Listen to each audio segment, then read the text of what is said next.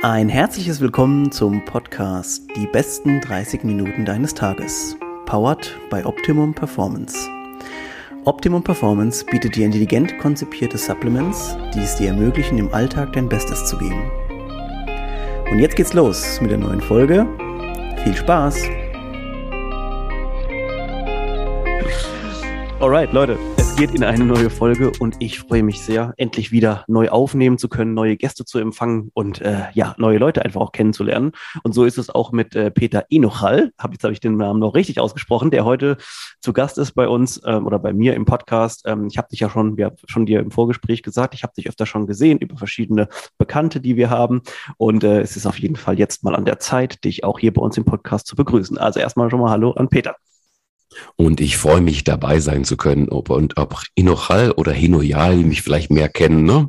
das ist äh, vollkommen egal. Es wird tendenziell immer falsch ausgesprochen, wenn ich vorgestellt werde. Deswegen bei dir war alles gut und alles richtig. Super, wir haben uns da eben auch nochmal kurz drüber unterhalten und jetzt äh, ist euch wahrscheinlich auch klar, warum ich diese Podcast-Folge wahrscheinlich nennen werde, der Mann mit der wirklich attraktivsten Stimme im ganzen Internet. Also ihr werdet hier äh, sehr gerne zuhören, weil ich tue es auch schon.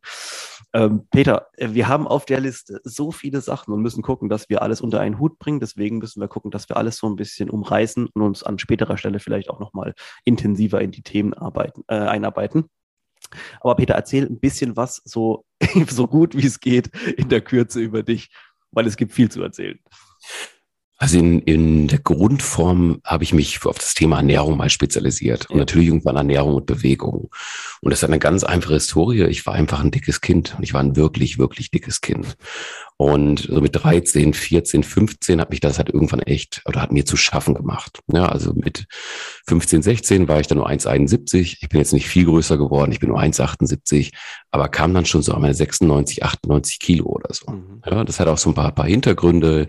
Ich habe mich damals ähm, stark zurückgezogen, so wenn, wenn, wenn Sorgen waren, habe mich in Comics verloren, habe dabei Cola getrunken und Süßigkeiten gegessen und sowas. Ne? Also so Superhelden waren für mich immer so, oh, so wärst du gerne. Aber während man sich in so eine Fantasiewelt irgendwie abgetaucht ist, ähm, hat man halt dann genau die Sachen gemacht, die kontraproduktiv waren dafür. Und mit 15, 16 hatte ich einfach die Nase voll davon und gesagt, okay, du musst was ändern. Ja, und der Hauptmotivator damals war, ich fand halt, es war eine Zeit, dass mir vielleicht auch mal Mädchen nett finden. Ja. Das hat vorher nicht so geklappt. Ich muss es anders sagen. Nett fand nämlich immer, weil ich war höflich und ich war lustig und so. Ne? Du bist halt immer so der nette Freund gewesen. Ähm, ich habe relativ früh gemerkt, wenn du zu unsportlich und zu langsam bist, um wegzurennen und über die Mauer zu klettern, dann bist du erstmal lieber nett und höflich und guckst, was du mit Worten lösen kannst, was du körperlich vielleicht nicht hinbekommst. Ne? Also bin ich ganz gut durch meine Jugend bekommen, ohne viel aufs Maul zu bekommen, auf gut Deutsch. Ne? Das heißt also, alle mochten einen, aber es war nicht das, was ich wollte. Ja, und dann habe ich auf jeden Fall angefangen, mich mit dem Thema zu beschäftigen und habe erstmal alles falsch gemacht. Nichts mehr essen, nur noch irgendwelche Shakes trinken. Ich hatte aber das große Glück, dass mein, mein Halbbruder, aber das gibt's bei uns nicht, ne? mein Bruder ist elf Jahre älter, ist eigentlich mein richtiger Bruder, dass dessen Vater eine Sporternährungsfirma schon schon sehr früh gegründet hatte. Und da fing ich dann an, nebenbei zu arbeiten, schon mit elf, zwölf Jahren die ersten Male. Und der hat mich da mitgenommen und der hat probiert, mich da auch zu unterstützen und ein bisschen zu erklären. Dadurch bin ich früh mit so Eiweißshakes und sowas in Verbindung gekommen, habe diese Sport und Fitness, hieß die Firma, so Zeitschriften zu Hause gehabt, konnte also auch viel über Ernährung lesen und über Training und war da schon irgendwie auch gefangen von, von, von dieser Bodybuilding-Welt und zumindest auch von, von der Thematik. Hab trotzdem erstmal auf eigene Faust viel falsch gemacht, bis hin wirklich zu sehr ungesunden Dingen, die man so falsch machen kann. Hab dann äh, früh angefangen, auch im Studio nebenbei zu trainieren und auch da, ne, stundenlanges Cardio-Training. Ich stand für diesen blöden Cross-Trainer ewig, ne, weil erst ab einer halben Stunde beginnt die Fettverbrennung, Shit und so, ne ja, Bauchtraining machen, um Fett zu verbrennen am Bauch und all so ein Shit, was wir damals dann irgendwie dann irgendwie gedacht haben oder auch teilweise beigebracht bekommen haben. Und naja, aber was ich geschafft habe mit Fifi Jojo ist, dass ich dann, als ich 18, 19 war, 1,78 groß war, na, da konnte ich nicht viel für, aber ich hatte nur noch 71 Kilo.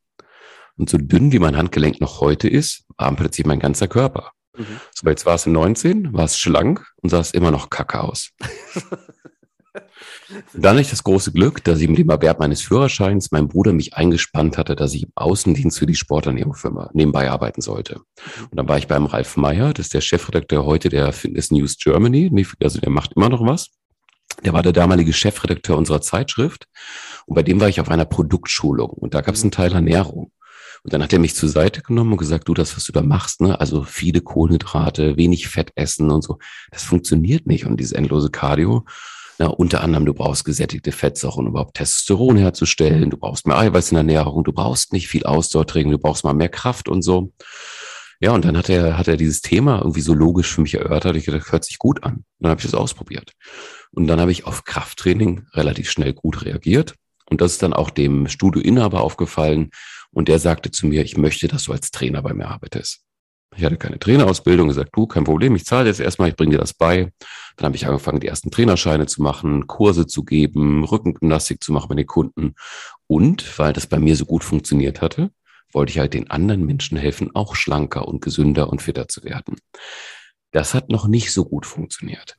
Weil immer, wenn ich denen gesagt habe, ne, ihr müsst ein bisschen weniger Zucker und Weißmehl essen, braucht ein bisschen mehr Eiweiß, gerade bei der Damenwelt und so, und ihr mhm. braucht Krafttraining, dann hatten die halt Angst vor riesengroßen Muskeln und so. Ja, und es war auch noch so eine Zeit, wo auch so andere Trainer, ne, oh, geh nicht zum Peter, der will mit dir Krafttraining machen.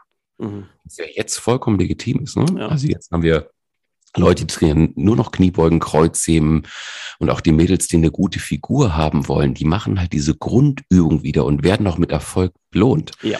Nur damals war es halt ein totales No-Go. Ne? Große ja. Muskeln sind nur was für Männer und unweiblich und so. Naja, und Ernährungsthema war genau das gleiche. Ich habe den probiert, das zu erklären, was halt wissenschaftliche Grundlage der Ernährungsberatung ist. Du hast einen Grundumsatz, einen Freizeitumsatz, einen Leistungsumsatz, wir müssen ein Defizit fahren und all den Shit ja, was die Folge hatte, dass sie immer genickt haben, aber kein Wort verstanden.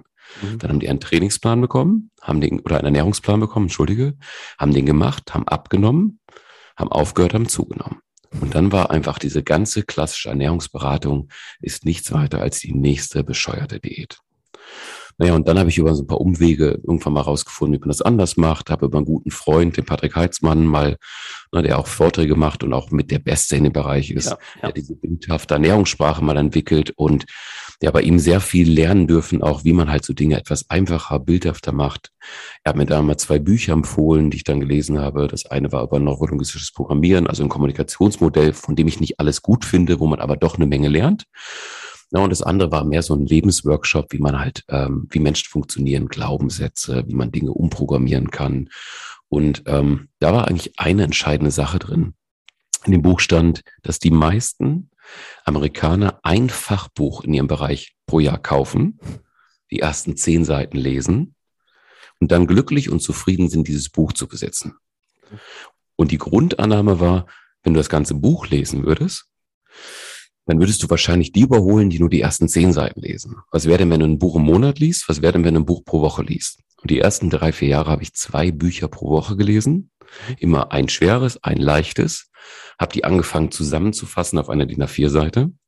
Also einen Artikel daraus geschrieben. Und irgendwann habe ich angefangen, diese Artikel zu verkaufen. Und plötzlich war ich Chefredakteur der Gesellschaft für Ernährungsforschung und habe Geld dafür bekommen, dass ich angefangen habe, Themen zusammenzufassen. Ja, cool. Also das ist so die Kurzvariante. Daraus ist dann mhm. irgendwann ein Vortrag entstanden, der Vortrag artgerecht, den ich dann mittlerweile ja, bei knapp 100.000 Teilnehmer gehalten hatte. Ist in der Corona-Zeit ein bisschen eingeschlafen. Aber ähm, mit 27 habe ich so die Vision entwickelt, ich möchte so vielen Menschen wie möglich dabei helfen, ein gesundes und sportliches Leben zu führen. Das ist natürlich, also das Motiv, ähm, wenn man sowas vor Augen hat, ist das genau das, was man eigentlich auch heute in der heutigen Zeit braucht und vermutlich, was es einen auch äh, erfolgreich äh, werden lässt. Und es gibt dir halt das Gefühl, nicht für Geld zu arbeiten. Ne? Ich meine, wenn du Leute trainierst, wenn du eine erfolgreiche Class hattest, wenn Leute bei dir Erfolge haben, wenn Leute zusammenbringst, überhaupt motivierst aufzustehen, ja, das sind alles so Dinge, die, die, die uns weiterbringen. Oder wenn ich Trainer und Therapeuten ausbilde, die einen besseren Job machen, dann hast du halt einfach die Verlängerung darüber. Ne? Das wird halt plötzlich multiplizierbar. Wenn du einen guten Job gemacht hast und die einen besseren Job machen, kommst du beim Kunden an, der dich gar nicht kennt und trotzdem ja. haben wir was in der Vision gemacht und das treibt mich auch heute noch an. Ja, also Peter, die, die Motive waren klar, äh, weshalb das Ganze, also eigene Erfahrungen sind immer so meistens der ausschlaggebende Punkt. Der Wissenstransport, sagen wir mal, ist natürlich immer noch mal die andere Geschichte. Ähm, mich würde natürlich jetzt auch interessieren, wie so deine ersten Schritte waren äh, oder, zum, oder was mich noch mehr interessieren würde, war das dein, also beruflich gesehen, hast du vorher was anderes mal gemacht, hast gesagt, so, das ist jetzt meins oder warst du quasi von Anfang an einfach all in und hast gesagt, weißt du was, ich werde mich auf diesen Bereich fokussieren? Ich wollte immer auf Nummer sicher gehen und irgendwas Ja. solide lernen. Deshalb Ja. habe ich so eine klassische kaufmännische Ausbildung gemacht. Ja, und habe dann ähm, während meiner Ausbildung, und das war im völlig anderen Bereich, das war bei Tech Data, ne, oder Computer 2000 hießen die damals, das war ein PC-Distributor, Mhm. bin da durch die ganzen Abteilungen gegangen, habe da drei Jahre meine Ausbildung gemacht, nebenbei zweimal in der Woche in der Sporternährungsfirma im Außendienst gearbeitet, weitere dreimal in der Woche nebenbei als Trainer gearbeitet und Kursleiter. Und am Wochenende habe ich bei der anderen Firma von meinem Bruder noch äh, Sport- und Fitness-Events gemacht. Also wir hatten so große Fitness-Conventions im Bereich Aerobic und sowas damals halt so, so Trend war. Mein Bruder macht Mhm. das immer noch, ist auch einer der größten oder der, der, der Marktführer in dem Bereich, wenn es um diese großen Fitnessreisen und Fitness-Events geht. Also war ich halt sehr früh sehr fleißig und immer in diesem Fitnessbereich unterwegs, wollte aber immer eine solide kaufmännische Ausbildung haben. Bin ähm, später dann mit 26, 27 bin ich umgezogen nach Baden-Württemberg, der Liebe wegen, Mhm. und äh, habe auch meine Familie gegründet. Und dann wurde die damalige Firma meines, meines Stiefvaters, wenn man so will, verkauft. Oder er hat die verkauft, weil er in Rente gegangen ist. Mhm. Und die hat nochmal neu gestartet. Woraufhin ich dann ein Gebiet hier bekommen hatte, nochmal im Außendienst. Und äh, habe dann zwei Jahre klassisch Vertrieb gemacht in dem Bereich Sporternährung. Und auch da war mir aber immer daran gelegen, dem Kunden irgendwie ein bisschen mehr zu geben, ne? Ja. zu helfen, zu schulen, beim Verkaufen zu helfen, Ernährung zu verstehen. Ja, und ihr seid ja auch im Sporternährungsbereich unterwegs. Es bringt nicht zu supplementieren, wenn ich nicht die Basis verstanden habe. Ja, das heißt, ich kann ja nicht erst Fahrrad fahren und dann das Laufen lernen. Und da war mir halt immer dran, sehr stark gelegen, den Kunden beizubringen, was ist eine Basis gesunder Ernährung und die kann ja völlig individuell sein für unterschiedliche Menschen und was kann ich dann sinnvoll dazu nehmen. Ja, und wie kann das in mein Leben besser reinpassen und sei es aus Zeitgründen, sei es auch wirklich aus Mangel oder was auch immer. Aber mir war damals sehr gelegen, den Kunden zu helfen. Und dann habe ich viele kleine Schulungen gemacht. Irgendwann durfte ich dann mal größere Schulungen machen. Irgendwann habe ich angefangen, Vorträge zu machen. Und ähm, so ist das dann so langsam entstanden. Aber der erste Vortrag, den habe ich quasi selber organisiert, habe eine Eintrittskarte gedruckt, ich so einen Flyer gedruckt, selber verteilt und äh, mal Leute eingeladen, auch Leute eingeladen, die das potenziell mitverkaufen könnten danach. Habe einen Vortrag gehalten, der hat ganz gut funktioniert und danach ist das langsam losgegangen. Also ich habe mir jetzt zwei Sachen gemerkt. Einmal, dass man natürlich ähm, eine ge gewisse äh, grundsolide Basis ist natürlich immer nie verkehrt. Ne? Also wenn du jetzt irgendwo reinstartest, das, das geht heutzutage natürlich noch mal ein bisschen anders, aber vielleicht jetzt zu der Zeit, als du angefangen hast, war es auf jeden Fall oder liegt auf der Hand, dass man auf jeden Fall eine Grundbasis hat. Heutzutage gehen ja dann alle gleich in die, in die Gründung irgendwo rein und das mag ja auch funktionieren. Ähm, hat sich die Zeit ein bisschen geändert. Und die andere Sache finde ich fast noch wichtiger und zwar, ich merke das auch immer wieder, dein Produkt kann jetzt im Endeffekt auch wir hatten es ja vorhin über, ne, wer entscheidet, der Kunde entscheidet dann welches Produkt. Das Produkt kann aber noch so gut sein, wenn die persönliche Bindung und diese Beratung, die jetzt du damals schon geleistet hast, witzigerweise ja, deine Erfahrung gesammelt hast mit allen möglichen Produkten, später mit deinem eigenen, jetzt sogar mit auch nochmal einem anderen Produkten in der Fitnessbranche auch wieder. Ähm, und ich finde, das ist das, der, die, der absolute Leitgedanke ist, wenn da keine Person dahinter steht, mit der du dich irgendwo da identifizieren kannst, dann kaufst du im Prinzip nur irgendein absolutes random 0815 äh, Produkt irgendwo. Aber diese, diese, ähm, diese Persönlichkeit dahinter, die Identifizierung mit, mit einer Person und der Marke, ist natürlich das, was wahrscheinlich bei dir auch immer sehr gut funktioniert hat beim Verkaufen. Ja, und ich meine, verkaufen in anderen Ländern ne, oder in Deutschland ist man dann Berater und, ne, oder informiert ja. Kunden und so. Es ist eine Art zu verkaufen, aber verkaufen ist halt die Fähigkeit, dem Kunden dabei helfen, die richtige Entscheidung zu treffen. Mhm. Und zwar das zu dem Produkt, was ihm einen Nutzen bringt. Und dafür muss ich vorher ein paar Sachen von dem Kunden wissen. So leider funktioniert für viele Menschen das Verkaufen auch im Nahrungsergänzungssektor, mhm. indem man einfach nur diese endlosen Produktvorteile ja, also nehmen wir mal einen Eiweißshake oder so. Ne? Ein Kunde fragt, ist der gut für mich?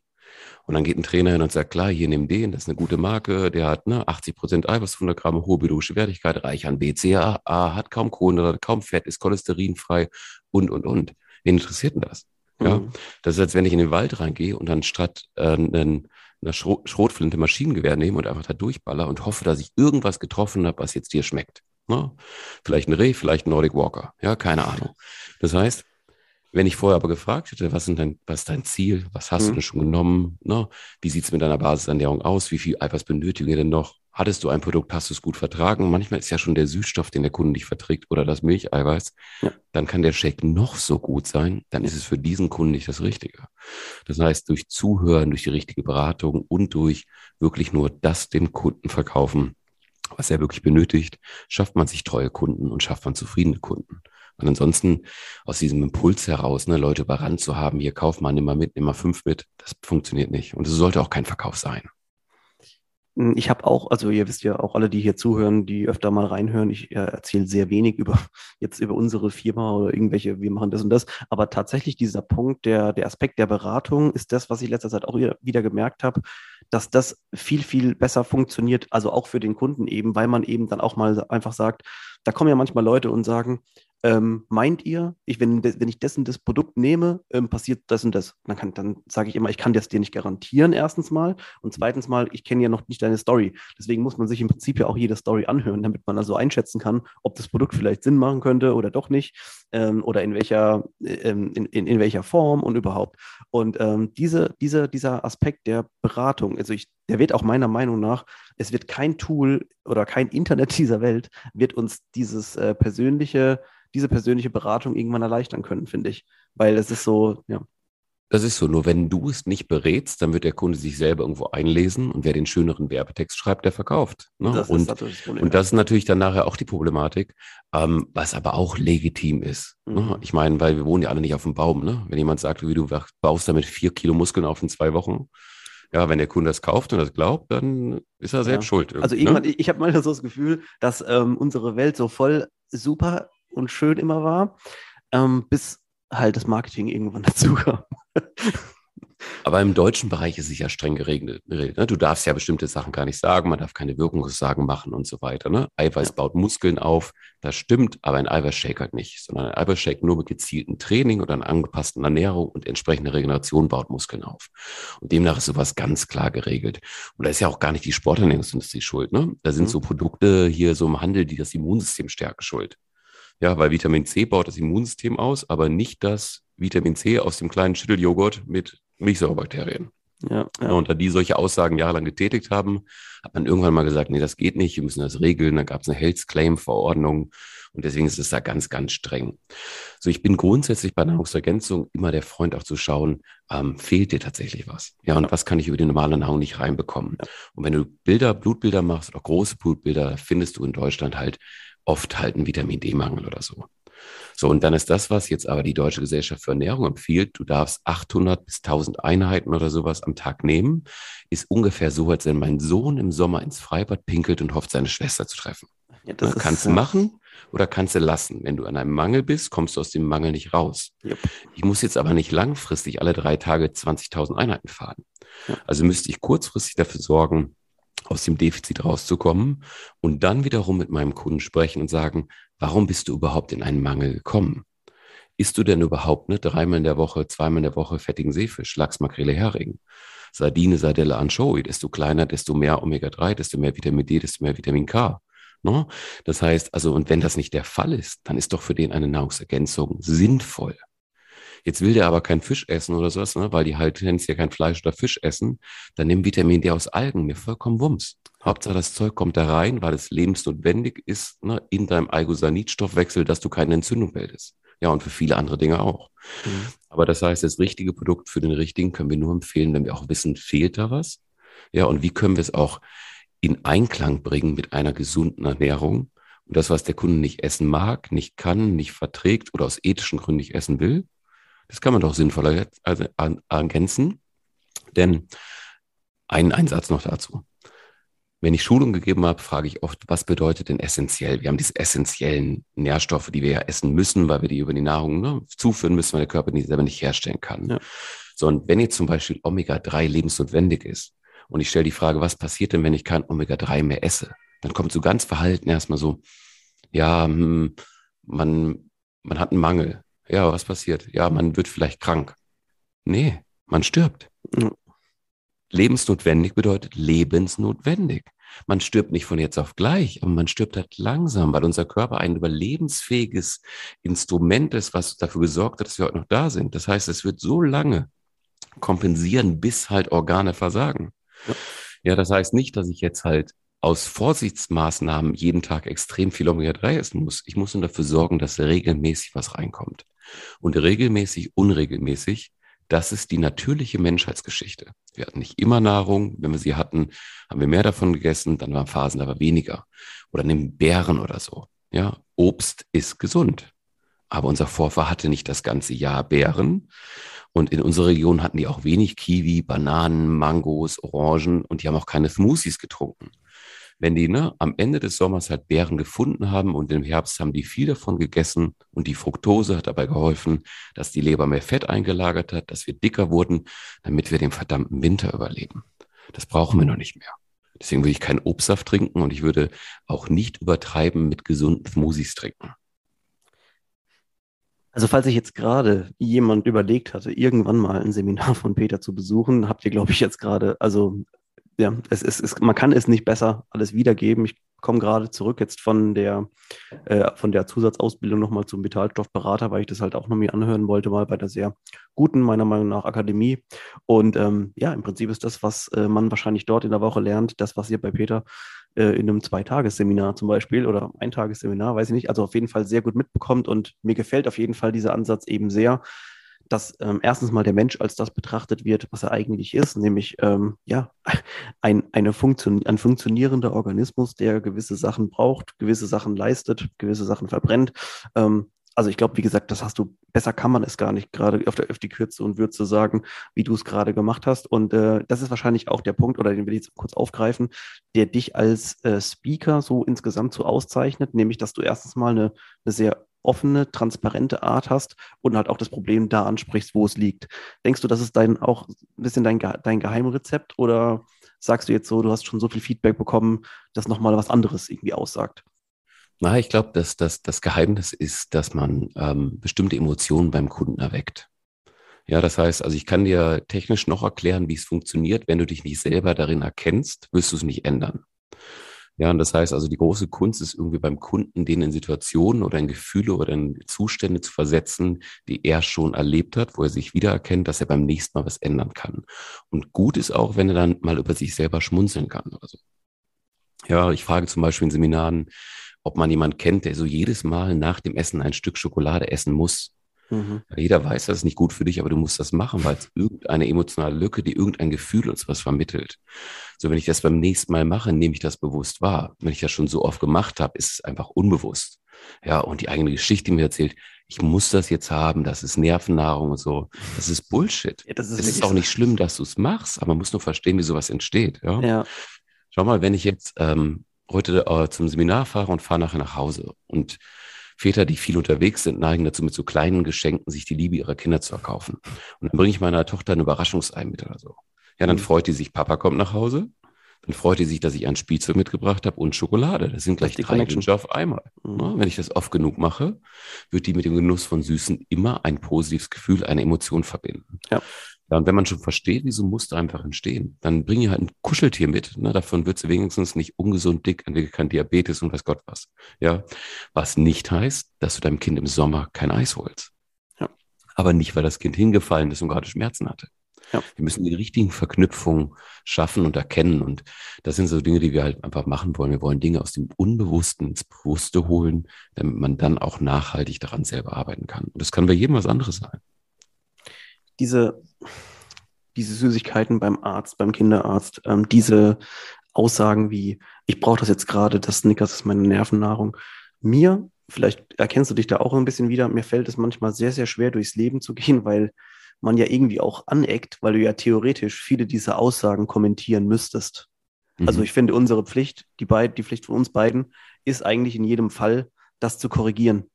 Aber wenn du das natürlich ständig machst, äh, denke ich mal, wirst du sozial irgendwann auch mal eher äh, Probleme kriegen. Ich habe das noch nicht richtig lösen können. Also es kommt, ja genau, es ist, es ist ein schmaler Grad. Ja, also du kannst dir vorstellen, wenn ich privat irgendwo eingeladen bin, will trotzdem jeder, und das wirst du auch haben, mit dir über Ernährung reden. Ne? Das heißt, eigentlich hast du ja irgendwann auch mal Feierabend, du möchtest nicht und du willst ja vor allen Dingen dann auch mal irgendwann einfach mal dein Essen genießen. Also wenn ich irgendwo zum Grillen eingeladen bin und jetzt nimmt jemand aus so einer Plastikverpackung dann mariniertes Fleisch raus, ne, so ne, was ich halt persönlich nicht essen würde, dann diskutiere ich da nicht drüber. Also entweder ich esse es weil das eine Mal bringt es mir die um, wir wären alle nicht hier. Oder wenn ich sie wirklich nicht essen will, dann greife ich halt bei dem Salat und bei den anderen Sachen zu und ich rede da nicht drüber. Und das Schlimmste, was passiert ist, wenn Menschen, die für sich eine Ernährungsform entdeckt haben, die denen gefällt, mhm. wenn die dann glauben, sie müssen die ganze Welt bekehren und die gehen dir nur noch auf die Nerven. Ja, so wenn du vegetarisch, vegan oder Paleo machst und dir das gut tut, ist das fein. Aber lass doch deine Mutter, deinen Cousin, deinen Nachbarn in Ruhe. Ne? Es sei denn, es ist dein Job. So, und wenn es unser Job ist und jemand fragt dich, was kann ich besser machen, dann helfen wir ihm gerne. Aber ansonsten ist es echt militant, ne, was da so passiert im Ernährungsbereich. So, und jetzt nimm mal sowas, ne, gerade im, im funktionellen Bereich, CrossFit-Bereich war damals Paleo ja irgendwie auch ganz weit vorne. Ja. Und ich bediene mich auch gerne so Zeiten oder Zahlen äh, aus diesem Zeitalter, weil man daran schon ein paar gute Sachen ab äh, lesen kann. So Paleo sagt echte Lebensmittel und das unterschreibe ich. Möglichst echt echte Lebensmittel, ne, möglichst oft. Das heißt Lebensmittel kaufen, die nach drei Tagen nicht im Kühlschrank verderben. Eine Paprika, die nach vier Wochen noch glänzt wie neu, möchte ich nicht essen. Mhm. Paleo hat aber nie gesagt, ist Mettwürstchen oder ne, Jägerwürstchen oder sowas. Das sind hochverarbeitete Lebensmittel. Das ist vielleicht Keto, aber das ist Dirty Keto und nicht mhm. clean. Ja? ja? Das heißt, man ver mischt die Welten und denkt aber, ja, ich bin doch Paleo, ich lebe doch so artgerecht und das ist es nicht. Ja? Sobald ich ein hochverarbeitetes Lebensmittel wie Fleisch, Achtung, in Form von Wurst oder so zu mir nehme, ist es ein hochverarbeitetes Lebensmittel und hat damit den Paleo-Gedanken nicht mehr inne. In Bärchenwurst ist kein Bär drin. Ah, deshalb ist auch ja, immer der Tipp, iss Lebensmittel, wo du erkennen kannst, aus welchem Tier das stammt, stammt, wenn du denn noch Fleisch essen möchtest. Ja, und der zweite Tipp von mir dazu ist immer, iss selten Fleisch und dann von guter Qualität. Und da gehe ich gar nicht ins Steinzeitalter zurück, sondern zu unseren Großeltern. Einmal in der Woche, Sonntagsbraten, Esskultur. Ja, vom frisch vom Bauern, frisch vom Markt, alles aus dem eigenen Garten, zweieinhalb Stunden der Küche, Wärme in der Küche genutzt, Stube zu heizen gemeinsam hingesetzt, dankbar für die Mahlzeit, dankbar fürs Zubereiten. Und wir haben so viel Esskultur verloren. Ja. Oh, also, ja, also das Ding ist jetzt, keine Ahnung, wo ich anfangen soll. Ähm, die, die Sache ist die, wir sind jetzt an einem, also das, was du gerade gesagt hast, das ist also wirklich, wenn man in diesem Bereich irgendwo unterwegs ist oder vielleicht sogar selber ein Coach, da sind das natürlich Sachen. Wir sind alle in so einer Blase unterwegs, wo wir das öfter hören und das ist, macht total Sinn. Und die Befürchtung, die ich habe, ist, dass manchmal, also dass viele Leute noch gar nicht, also das ist, das ist noch so weit weg, was über was diese, diese Sachen, die Selbstverständlichkeiten, über die du gerade gesprochen hast und mit denen ich auch oft konfrontiert bin und Leute, die mit, mit denen wir zu tun haben. Und auch viele Leute, die bestimmt hier zuhören, haben das schon gehört. Und das Problem ist aber so, das ist nicht das Abbild von der generellen Gesellschaft, vom Querschnitt. Und das ist, glaube ich, das, was es momentan so schwer macht. Und deswegen denken auch Leute, dass insgesamt äh, Vitamine oder jetzt auf, über, über eine Supplementform irgendwo, dass das alles Käse ist, weil ich mich ja so gut insgesamt ernähre und das ist nicht so. Und wir, wir sind da sehr viele Mythen und ich, und ich bin so froh, dass es Leute wie dich gibt, die uns da ein bisschen Licht und zwar auf sehr, sagen wir mal, einfache Weise äh, Licht ins Dunkel bringen. Und ich kann nur hoffen, dass deine Seminarreihe auf jeden Fall weitergeht und dass du das auch noch weitermachst, weil das ist Mehrwert, äh, dass wir, den wir hier geliefert bekommen. Ähm, wir geben ja. mal noch zwei Tipps einfach deinen Zuhörern mit. Ja. Ne? Das heißt, ähm, erstmal bei Nahrungsergänzungen, was immer sinnvoll sein kann, sind die Dinge zu supplementieren, die nicht zu den großen drei gehören. Also nicht Kohlenhydrate, Fette und Eiweiße, sondern halt die kleinen Mineralstoffe. Du hast gerade einen Vitalstoffberater gemacht. Ne? Das heißt, wenn Kunden anfangen, ihre Ernährung umzustellen, zum Beispiel weniger Kohlenhydrate und so weiter zu essen, dann bekommen die Heißhungerattacken und vermuten halt, dass es der Blutzuckerspiegel ist. Ganz oft ist es fehlendes Natrium, Kalium, Magnesium. Es sind die kleinen Dinge. Jetzt mache ich heute ein Blutbild und finde gar keinen Magnesiummangel, mache das drei Stunden später, ups, da ist er. Weil das ist wie in der Buchhaltung ein durchlaufender Posten. Das heißt, du kriegst immer nur eine Momentaufnahme dieser Werte. So ein Magnesium ist an 300 Stoffwechselprozessen beteiligt. Das heißt, wenn der Körper Hunger signalisiert, dann kann es viel mehr ein Salz- oder Magnesium- oder Natrium-Kalium-Hunger sein, als tatsächlich ein fehlender Nährstoff. Ja. Wenn du drei Tage nichts gegessen hast, finde ich in deiner Leber, in deinen Muskeln, in deinem Blut immer noch Zucker.